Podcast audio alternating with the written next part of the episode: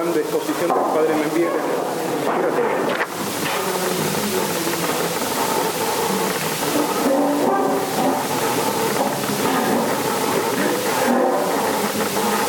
Como ustedes saben, eh, todos los jueves, ya es habitual,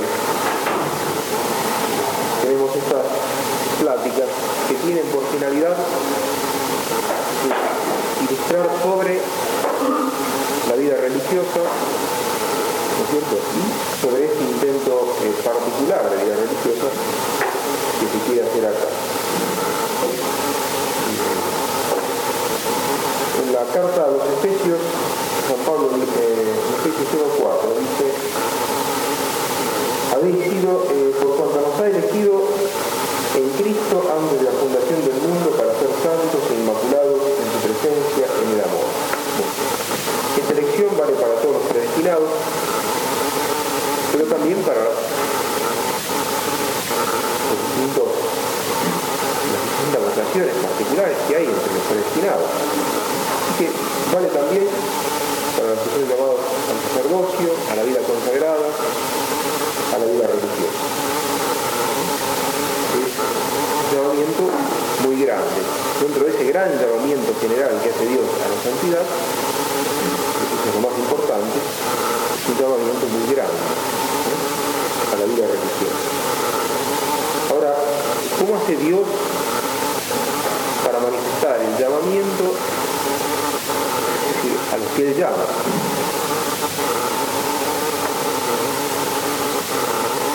hay una forma ordinaria y hay una forma extraordinaria.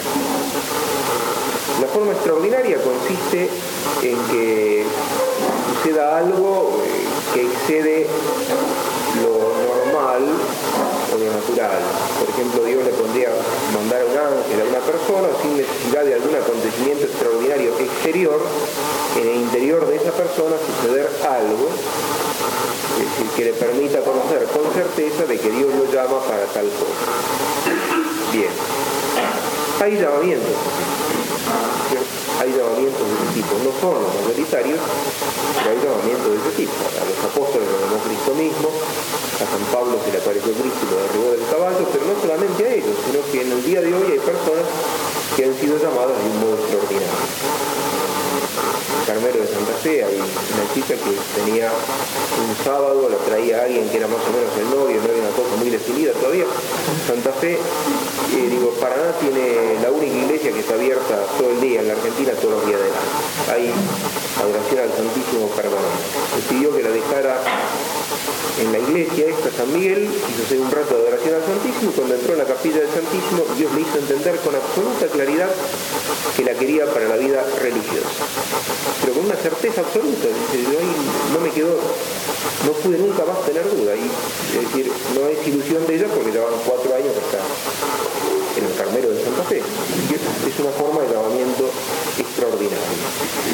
Bien, pero no hay que pretender tal cosa en todos los casos. A quien Dios se la quiere dar, bendito sea Dios. Pero a los demás, para saber si Dios llama o no llama, no valemos de la razón esclarecida por la fe. Por la fe sabemos que existe un plano de perfección que implica un seguimiento más cercano de Cristo, puede ser el sacerdocio, la vida consagrada, y para saber si Dios nos quiere o no nos quiere ahí, utilizamos la razón que considera nuestra situación, nuestras características, ¿no es cierto?, cualidades positivas, negativas, los requisitos y las exigencias mínimas de la vida religiosa, y si no hay obstáculos y uno piensa que va a cuajar bien en ese tipo de vida y ve eh, los mayores merecimientos que eso implica ante Dios, es una forma perfectamente lícita de optar, ¿cierto? Es así como si uno ve, reconoce la excelencia de la vida religiosa, pero piensa que eh, por las características psicológicas o físicas o lo que sea de uno, eso no va a andar, es decir, la razón en ese caso decide por la negativa. Es la forma más ordinaria. La vocación cuando existe es una gracia misteriosa. Leyendo la historia de un alma se lee la siguiente reflexión de Santa Teresita. Es de Marcos 3.13 cuando narra el llamamiento de los apóstoles. El Evangelio deja bien en claro que Cristo llamó a los que quiso. No llamó a los que merecían ser llamados, porque nadie merece ser llamado, así como nadie merece comulgar. ¿Es cierto? Es decir, en realidad no merecemos haber sido creados. Ante Dios no merecemos nada. Una vez que Él nos da la gracia podemos merecer, pero si Él no nos da la gracia, nada. Y Santa Teresita decía, recién en el cielo podré comprender la gracia del llamamiento, ¿cierto? Y la he recibido simplemente por puro beneplácito de Dios. Llamó a los que quiso, no llamó a los buenos, como tampoco llama necesariamente a los malos, sino llama a los que Él sabe. Puede haber alguno muy bueno, puede haber otro muy malo y Dios llama. Y en cada caso, por distinto motivo, es siempre una gracia. Dios se vale de anzuelo para hacer el llamamiento, es decir, frecuentemente se vale de anzuelo. Que podría dar una persona ese esclarecimiento interior que sin ninguna causa exterior proporcionada le permite saber que tiene vocación para la vida religiosa, la vida consagrada. Pero casi siempre se vale de anzuelo, que puede ser conocer a una persona de gran santidad que está en la vida religiosa, o leer el libro, una biografía de esa persona, o en el Evangelio descubrir el valor de una vida eh, de consejos evangélicos, ¿no es cierto? O el ejemplo el ejemplo de, otra persona que ha optado por la vida religiosa. Nosotros lo podemos comprobar acá en, San Rafael. Salió una chica que por la gracia de Dios fue al Carmelo de Jujuy y ahora ya hay un montón de, un montón no, pero hay unas cuantas candidatas que están pensando, ¿no es cierto? ¿Eh? Incluso lo vemos entre nosotros.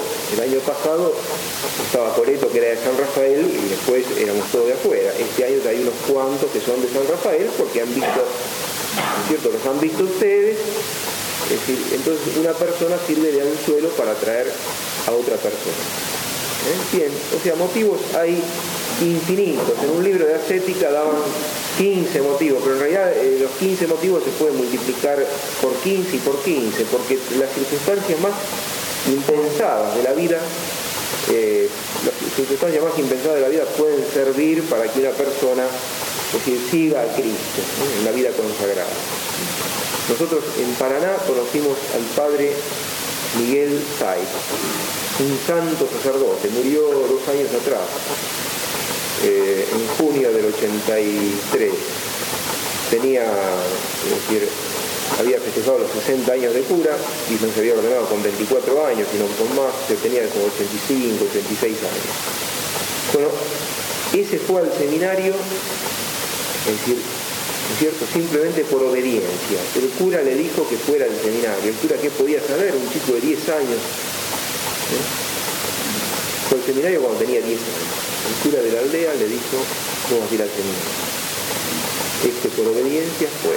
Los padres tomaron como venida de Dios la palabra del cura, aparentemente en un disparate porque el chico nunca había manifestado nada, la inmensa mayoría de los que entró con él a esa edad dejó y abandonó, este fue y un santo sacerdote. Un santo, pero en serio, ¿eh? un hombre de santidad. Así que también ese motivo sirvió para traer una persona hacia Cristo. Incluso hay casos espeluznantes de gente que entra en la iglesia, en la vida religiosa, se conocen, algunos casos se conocen, es decir, para trabajar contra la iglesia. Hay un novelista ruso que acaba de escribir una novela sobre eso, ¿no es cierto? Y adentro se convierte. Cualquier, cualquier hecho de esta vida puede servir como anzuelo para que Cristo atraiga a uno. Bien, Dios invita. A través de los hechos de la vida ordinaria, Dios invita. Y después se plantea la cuestión de la correspondencia. Y aquí hay que recordar lo de San Mateo, cuando dice que los enemigos del hombre son los de su casa. ¿Por qué tantos no corresponden? Entre los invitados, no todos corresponden. Está la parábola de los invitados, ¿no? Dos veces en el Evangelio. Dos veces. ¿Por qué? Y porque nos cuesta desentendernos o postergar nuestros propios negocios, nuestros propios asuntos. Nos cuesta separarnos de nuestra familia o del lugar de nacimiento, de nuestra familia. Nos cuesta renunciar a los planes que cada uno tiene hecho sobre sí mismo. ¿eh? El invitado de una boda, el primer invitado responde, no, compré un campo, el otro no, me he casado, no, tengo que probar los bueyes, no. ¿Cierto? No es una boda cualquiera, es la boda mística que describe, por ejemplo, el cantar de los entre Dios y el alma, sin embargo, que es lo único necesario, es incomparablemente más importante que todas las cosas de esta vida, sin embargo, anteponemos nuestros pequeños ¿eh? Esta es la razón por la cual tantos son llamados y no, no, no siguen a Cristo. San Juan Bosco afirmaba que una de cada tres personas tiene vocación. El señor Tortolo era más mesurado. Él veía en la institución esa de la décima, las décimas, con lo cual eh, la décima de todos los productos de la tierra correspondía, era ofrecido a Dios, ¿no es cierto? a los sacerdotes para que vivieran, para mantener el culto y para que ellos pudieran vivir, era un indicio de que Dios reclama para sí a una de cada diez personas. San Juan Bosco dice una de cada tres. ¿eh? Bien, pero vemos que ni una de cada diez, ni una de cada veinte, ni una de cada cincuenta sigue el llamamiento. ¿Por qué? Porque Dios no nos empuja, no nos atropella. Y tantas veces, tantas veces, es decir, privan, tienen primacía nuestros pequeños asuntos de los que hacemos universos. ¿eh? Bien, otro, otro motivo por el cual la vocación es, cae en oídos sordos, el llamamiento cae en oídos sordos, es el demonio. ¿eh? ¿Cuántas veces por no saber hacer discernimiento de espíritu, tanto se dejan enredar, ¿no es cierto? Se crean pensamientos contradictorios, será, no será, quién sabe, ¿no es cierto? Eso puede suceder incluso dentro del seminario. Esto no quiere decir que todos los que están en el seminario por fuerza tengan que quedarse. Alguien podría descubrir dentro del seminario que decir, en realidad no tiene vocación. Pero ojo, primero hay que verlo con claridad y además no lo tiene que ver solamente uno, lo tiene que ver el, el confesor el director espiritual. Porque es seguro que al demonio no le gusta que estemos acá. Y va a hacer todo lo posible para sacarnos. Y sabemos por discernimiento de espíritu que no solo actúa sobre nuestra alma, nuestro propio espíritu, ¿no cierto? los pensamientos que se levantan de nuestro propio espíritu, o los pensamientos que sugiere Dios, ¿eh? sino que también están, es decir, los que soplan el enemigo, ¿eh? y siembra cizaña. Y muchos pierden o no llevan adelante la vocación, el llamamiento que les hace el Señor, porque dejan prosperar la cizaña y porque toman la cizaña por el trigo. Y finalmente, algunas vocaciones se malogran por incomprensión de los demás. A nosotros, que estuvimos en Paraná unos cuantos años atrás, nos tocó conocer un caso extraordinario de una vocación que se había salvado, que se salvó, sigue, pero que casi, casi termina mal. Un muchacho médico, desde hacía mucho tiempo venía pensando que Dios lo llamaba para la vida religiosa. Recorrió varias casas religiosas, cuando se enteraban que era médico y tenía una clínica, es decir, con gran espíritu de fe le decían, no, sigan lo que está, que va, a alargar eso, ¿no es cierto? Es decir, bueno, visitó benedictinos, dominicos, no sé cuántas, es decir, cuántas casas visitó y el uniforme, no, ¿cómo va a dejar eso, no es cierto? Bien. Eh, un día lo llaman para curar una monja que andaba enferma, una vieja. Después que la terminó de atender le dijo, ¿usted soltero casado? Soltero, ¿tiene novia? Dice, no, no tengo novia. Nunca pensó en la vida religiosa. Sí, dice, pero me dicen que no porque que sigue la medicina. Dice, no, no, no, usted tiene que entrar en la vida religiosa. Fue a su retiro a Jauregui y cayó justo uno que se estaba por ordenar de sacerdote en Paraná, padre Almirón, que ahora está en Corrientes. Lo enganchó y lo llevó para Paraná. ¿Eh? Es Palasco, el primer cartujo argentino. Hace, este año van a ser ocho años que está en la cartuja. Es decir, Dios deja, Dios deja en manos de las causas segundas la vocación. Dios es la causa primera y de él parte la iniciativa. Él tira la semilla, pero respeta la tierra, respeta nuestra libertad y la de los que nos rodean. Por eso es tan importante, ¿eh? tan importante saber corresponder. Primero discernir, me llama, no me llama, a qué me llama. Y en segundo lugar, saber corresponder, porque Dios toma mucho más que nosotros en serio nuestra libertad. Dios toma mucho más que nosotros en serio nuestra libertad y la de los que nos rodean y deja obrar a las causas segundas. Si somos fieles a la gracia, siempre nos, lleva adelante, nos saca a flote, no hay ninguna duda. El problema es cuando no somos fieles a la gracia, sigue respetando nuestra libertad y nuestra libertad nos lleva por otras partes. ¿eh? Bien. O sea, la vocación, un don de Dios, sobre todo la vocación a la vida religiosa, a la vida consagrada. Dios la da abundantemente para manifestarla, para hacernos a conocer, que vale una multitud de causas creadas, pero la vocación pide nuestra correspondencia. Y los ejemplos que intenté darle son para mostrar de que no, somos como decir el hierro que en una fábrica de clavos entra por una pata en una, punta de la máquina y necesariamente va a salir por la otra punta transformado en clavo, sin que nada ni nadie pueda impedirlo. No. Es un juego entre alguien que nos ha llamado libremente y nuestra libre correspondencia. Está también la gracia, por supuesto. Pero esa gracia hará infaliblemente lo que tiene que hacer si queremos y que por eso es tan importante, es decir, cuando uno tiene oportunidad de hacer ejercicios, aprovechar los ejercicios para conocer a fondo la regla de discernimiento de espíritu y aplicarla en la vida de todos los días. Muchas veces el mal espíritu juega con nosotros porque nosotros no conocemos o conociéndola no aplicamos la regla de discernimiento.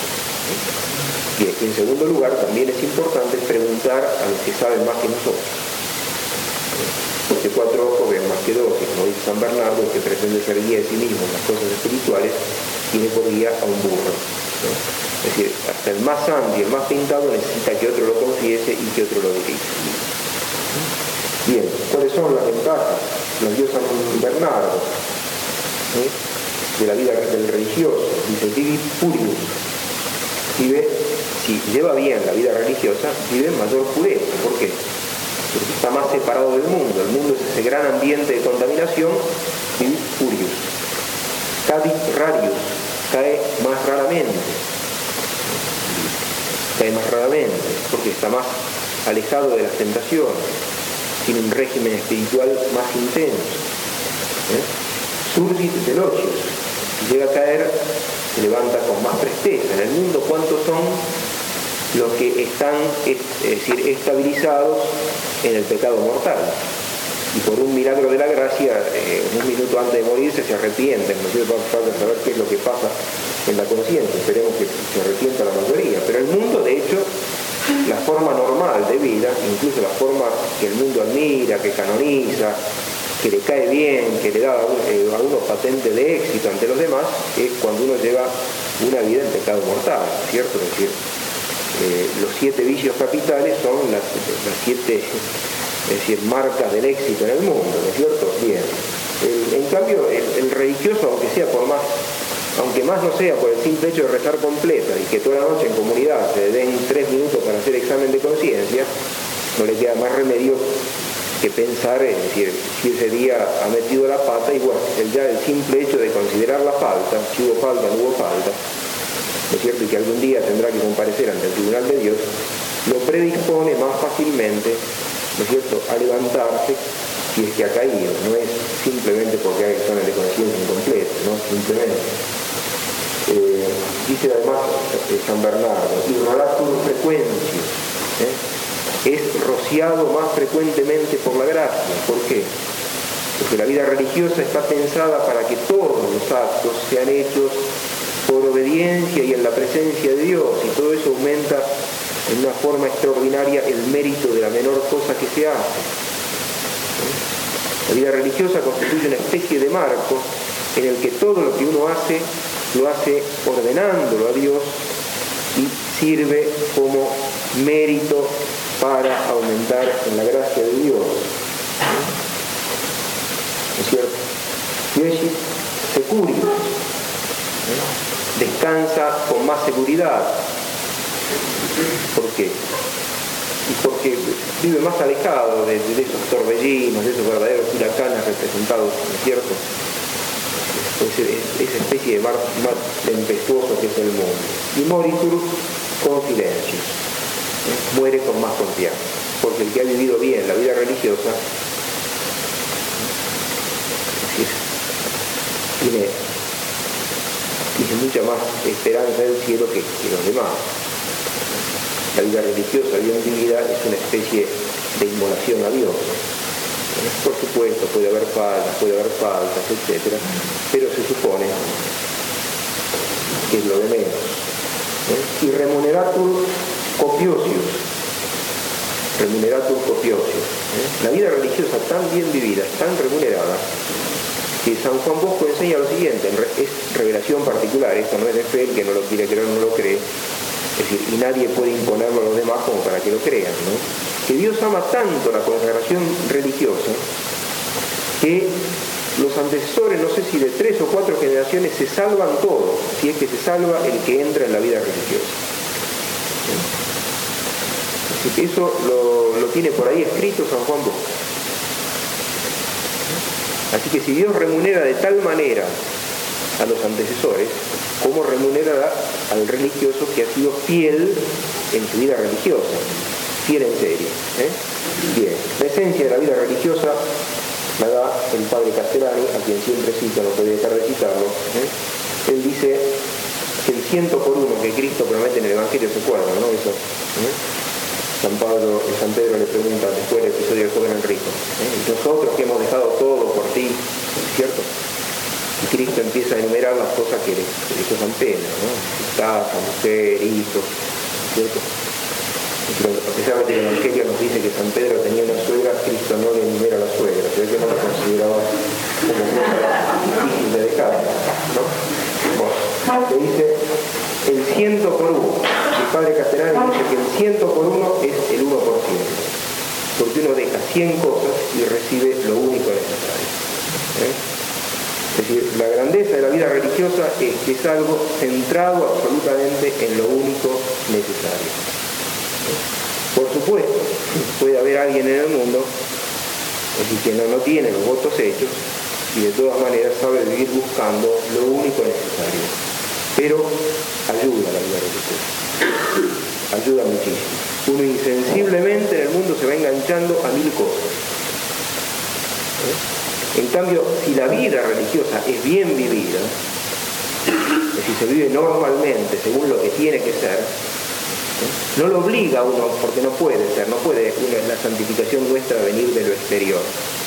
La santificación es algo que tiene que realizarse en nuestro interior y con, nuestro conocimiento, eh, con nuestra cooperación. ¿No es cierto?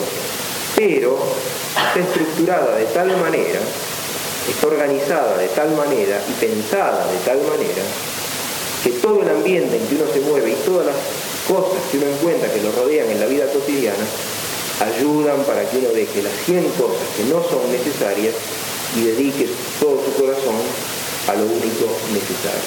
¿eh? Bien, así que esta vez hemos visto el hecho de la vocación, los medios de los que se puede valer a Dios para la vocación, los enemigos de la vocación, ¿no es cierto? El demonio, el apego a nuestros pequeños intereses, ¿eh? los errores nuestros o de las personas que nos rodean, Dios toma en serio nuestra libertad y la ventaja de aceptar la invitación que Dios nos da. ¿eh? El ciento por uno,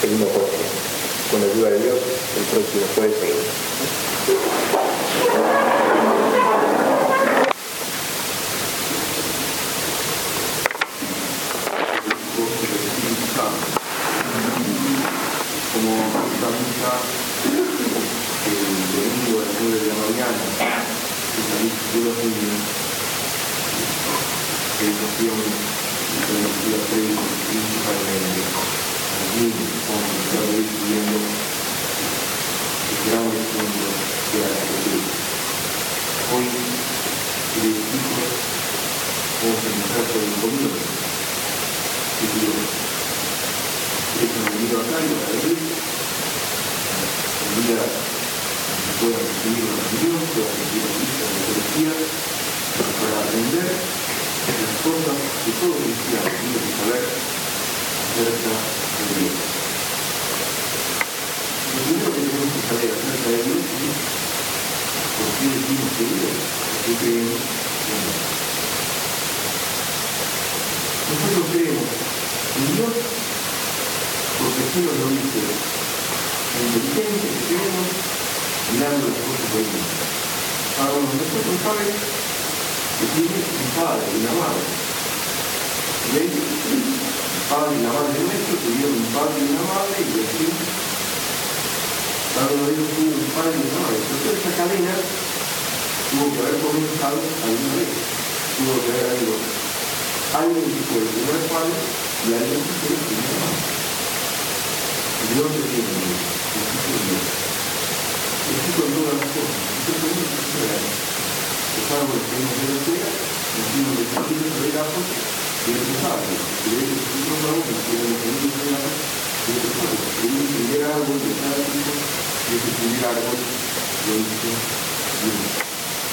Tenemos que ir Dios, porque así nos advertimos cuando miramos las cosas del mundo. Y además sabemos que Dios porque las cosas en el mundo están hechas de cualquier manera. Entonces el mundo está ordenado. El mundo como una máquina, como una máquina funciona bien. Funciona mejor que cualquier máquina que hombre puede ser. Entonces lo han comparado una casa. Entonces el es lámpara, el piso. La tierra como el piso. El mar, el río, el depósito de agua. Plantas, los animales, los países de la vida. Y este orden que nosotros advertimos no es una que haber sido hecho por alguna inteligencia. La inteligencia de quién es este orden. La inteligencia de quién puso cada cosa en su lugar para que sea un destino que está. La inteligencia de Dios. Esta es la razón por la cual todos los hombres de todos los tiempos han afirmado que Dios existe que una vez liberado se puede dejar de verdad a otro para ver que los hombres son de distinta raza, tienen distinto color de piel, tienen distintos idiomas, tienen distintas lenguas, tienen distintos usos, distintas costumbres, algunos comen de una manera, otros comen de otra manera, pero todos, en todas partes, afirman que Dios existe, que Dios, que Dios porque basta con tener el libro de inteligencia para que miren las cosas del mundo, digamos, esto no se dice solo y esto se lo Lo hizo Dios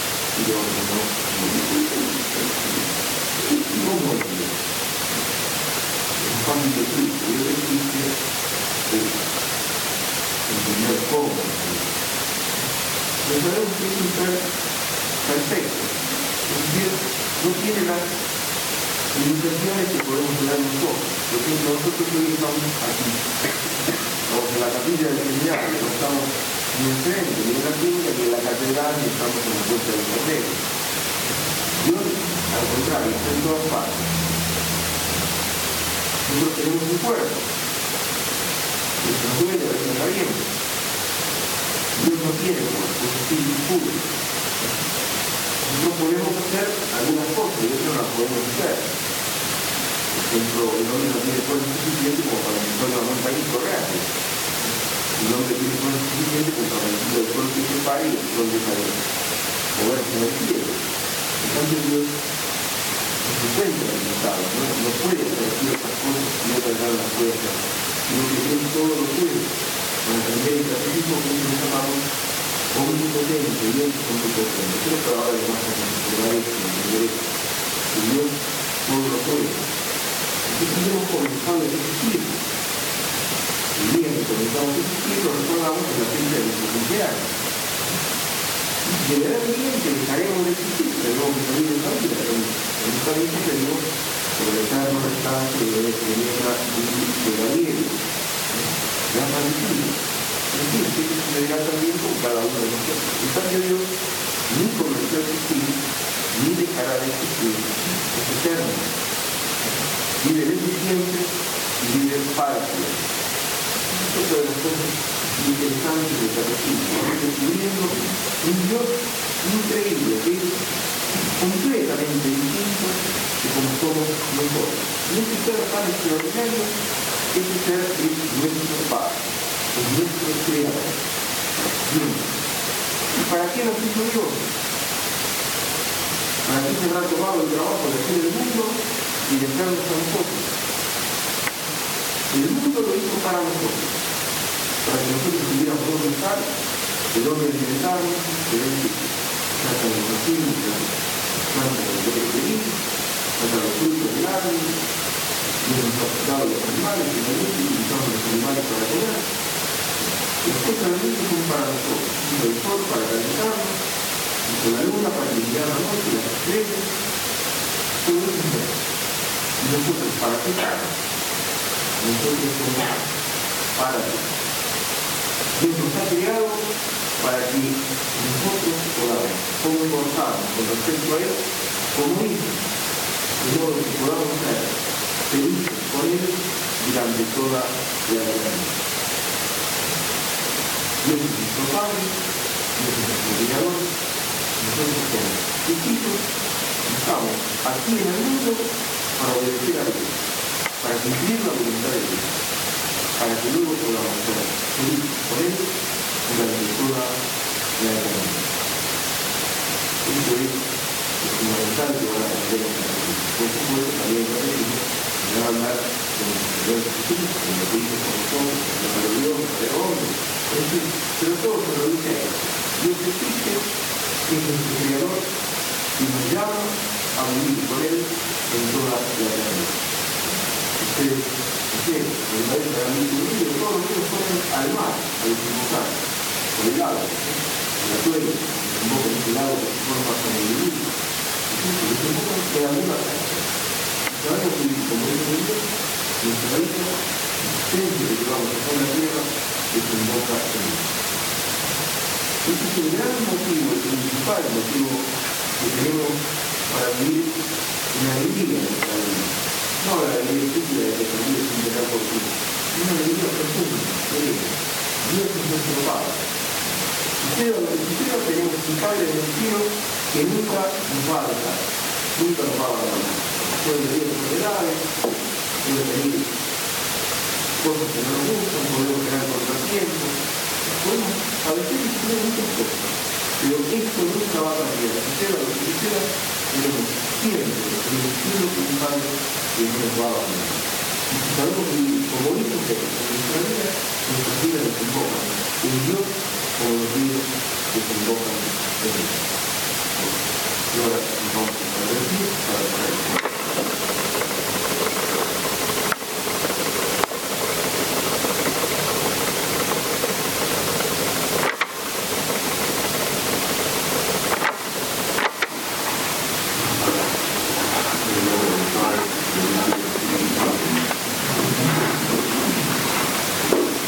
poner este tercer domingo de Pascua seré por última vez en el sitio pascual la aparición del Señor resucitado. A partir del próximo domingo ya comienza a leer otros evangelios. El próximo domingo el de pastor.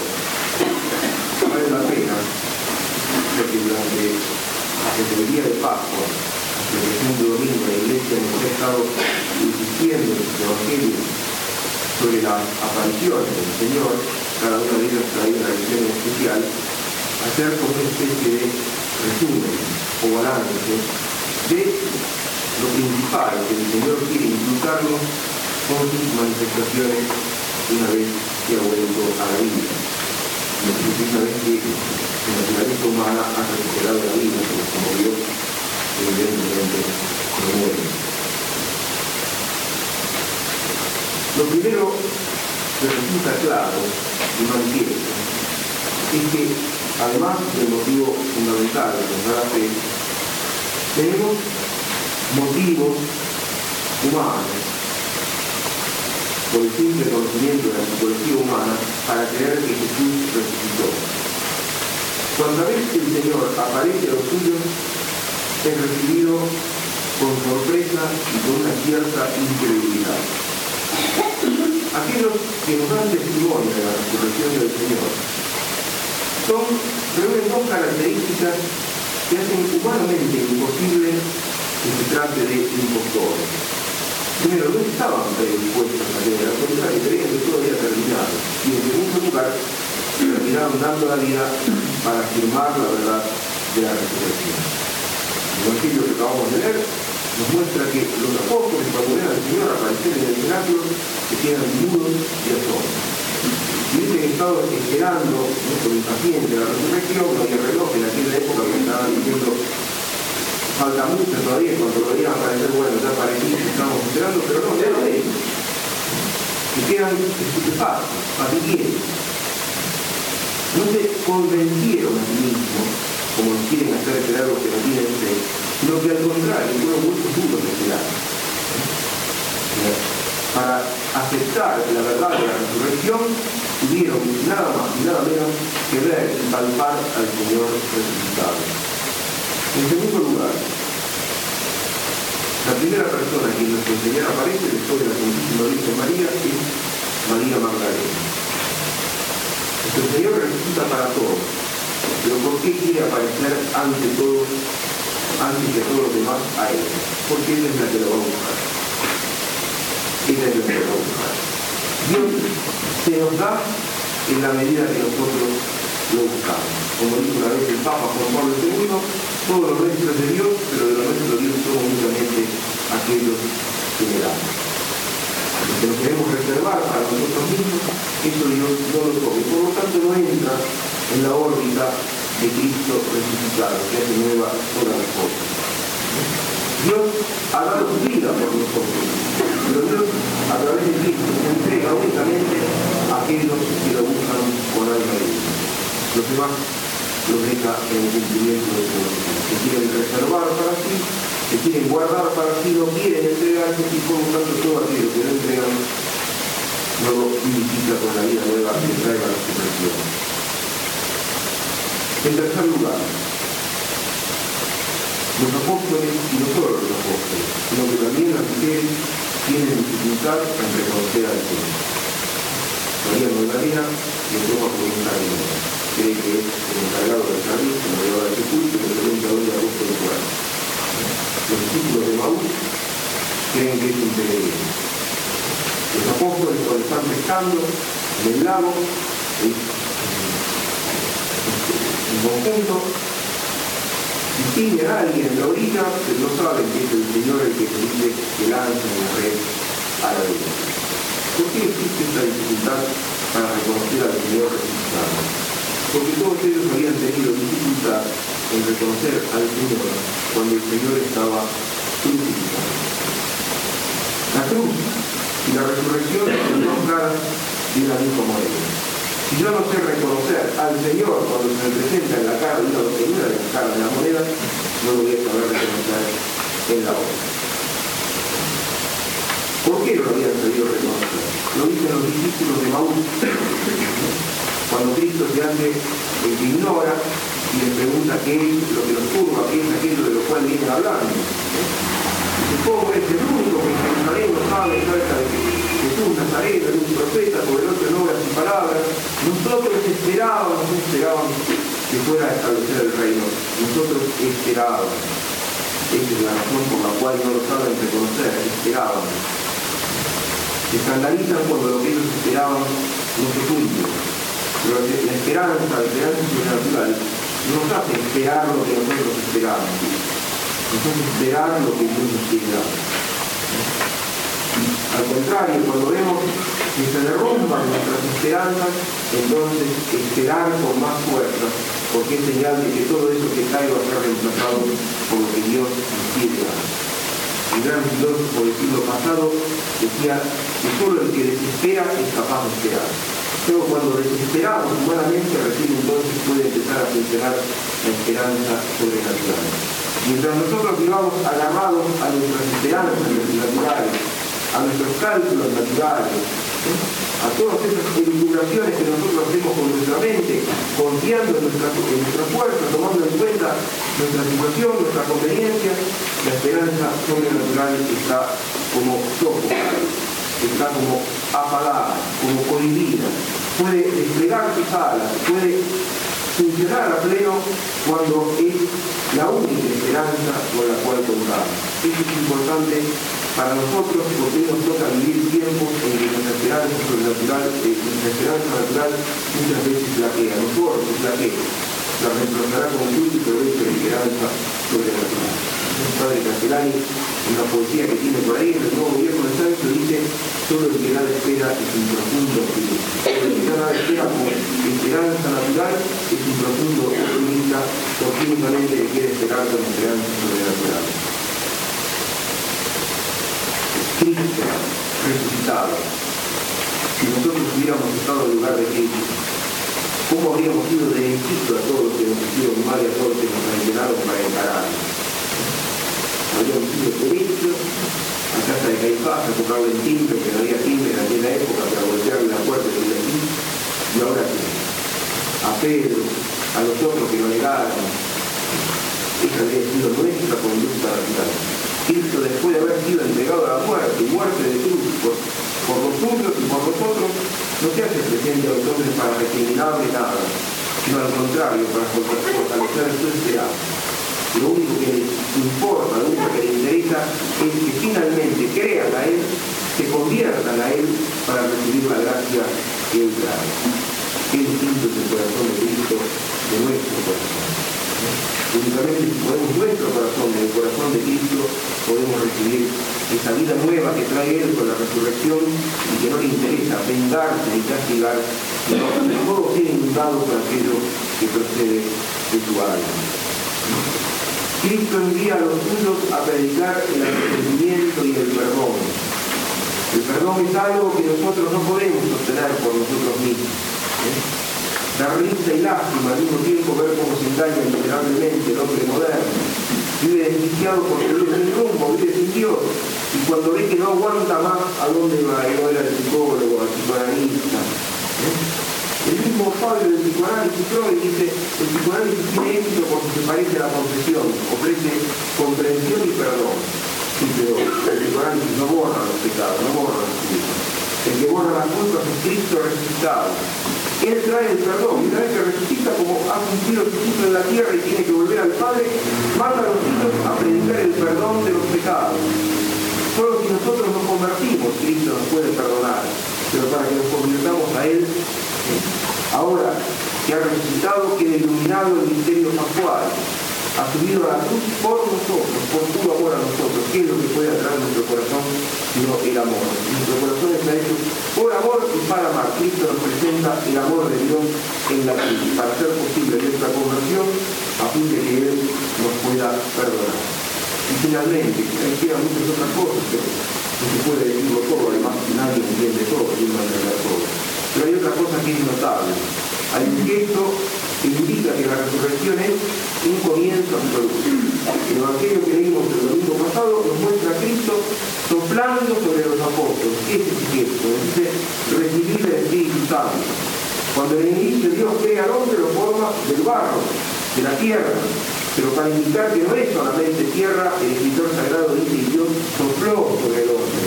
Porque Dios le da un espíritu representado por el soplo, y el espíritu lo hace no solamente cuerpo, sino que lo eleva y lo hace parecido, lo hace semejante a Dios. El hombre por tener espíritu es imagen y semejanza de Dios. Bien, toda esa maravillosa obra divina había sido arruinada por el pecado.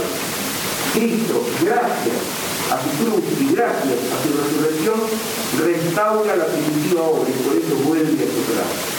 La resurrección es un nuevo comienzo absoluto para el hombre, que hay otro gesto que indica que la historia recomienza en Cristo. María Magdalena cree que Cristo ha sido, el cuerpo de Cristo ha sido robado por el jardinero, ha sido sacado de su lugar por el jardinero. Quiere decir que es un jardín alrededor del sepulcro. Esto nos conecta nuevamente con el comienzo. Al principio de la historia, al principio de toda la historia, Adán se paseaba por el jardín de Edén.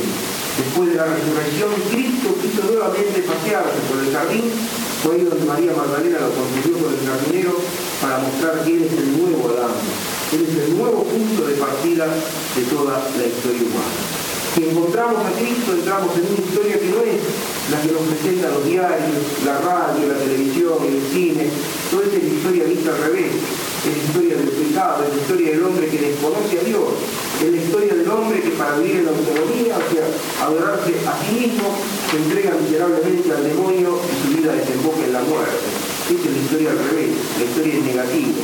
La historia verdadera, la historia como la ve Dios, es la historia que recomienza con Cristo paseándose por el jardín que rodeaba el sepulcro. Bien, estos son los aspectos o las lecciones principales de la resurrección. La resurrección puede ser un milagro para mí, porque yo me puedo hacer esta composición de lugar, magnífico, Cristo resucitó. Pero yo vivo en Argentina en 1935, tenemos una deuda externa de 50 mil millones de dólares la inflación avanza al 30% mensual y encima el pueblo, la gente no da demasiado signo de querer reaccionar porque vive utilizado con lo que le da los diarios, la televisión, la radio, etc. Así que esto va barrando abajo y le va en peor.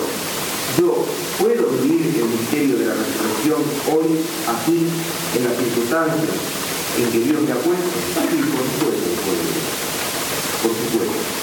El Evangelio nos dice que cuando Cristo entró al cenáculo, los apóstoles se quedaron mudos de asombro. No se quedaron principalmente mudos, de asombro porque estaba todo cerrado y Cristo entró. Eso es asombroso.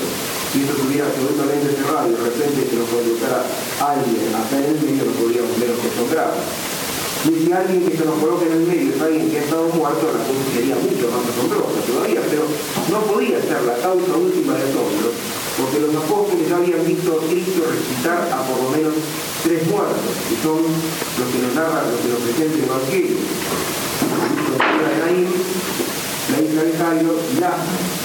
Eso tampoco podría ser la causa última de asombro para Cristo, cuando los apóstoles lo ven entrando misteriosamente y colocándose en medio de ellos en el cenáculo. La causa última de asombro era otra. Los apóstoles creían que Cristo había sido derrotado, los apóstoles creían que en la cruz había terminado absolutamente todo. Los apóstoles creían que ya no había más nada que hacer. Y ahora que lo ven en medio de ellos, descubren justamente que cuando ellos lo daban por muerto y perdido, Cristo estaba logrando su victoria definitiva. Cristo quiere continuar viviendo por medio de su iglesia. En la medida que nosotros seamos iglesia, somos Cristo y conocemos también el misterio ese la contradicción que sufre por parte del mundo y el misterio de su aparente derrota. Pero aun cuando aparentemente somos derrotados por el mundo, aun cuando aparentemente el mundo que ignora a Cristo y no quiere saber nada de Cristo, es más fuerte que nosotros que vamos en nombre de Cristo, mientras nosotros tenemos ante el mundo el papel de vencidos, venciendo está el vencedor. San esto lo dice maravillosamente, cuando soy débil, entonces soy fuerte. La iglesia vence al mundo luchando contra el mundo y soportando muchísimas veces la derrota humana por parte del. La iglesia puede seguir esperando con esperanza sobrenatural cuando ya no queda más nada que hacer, ni más nada que esperar, naturalmente, porque justamente entonces cuando ya no queda más nada que hacer es cuando Dios a través de esa debilidad de la iglesia está venciendo al mundo. El misterio de la cruz de Cristo, que es la otra cara de la resurrección de Cristo, está siendo operado a través de nosotros. Esta es nuestra grandeza de ser cristianos. Por ser cristianos somos otros Cristos y revivimos a nuestra manera los misterios de Cristo. Triunfamos en la derrota y Dios a su tiempo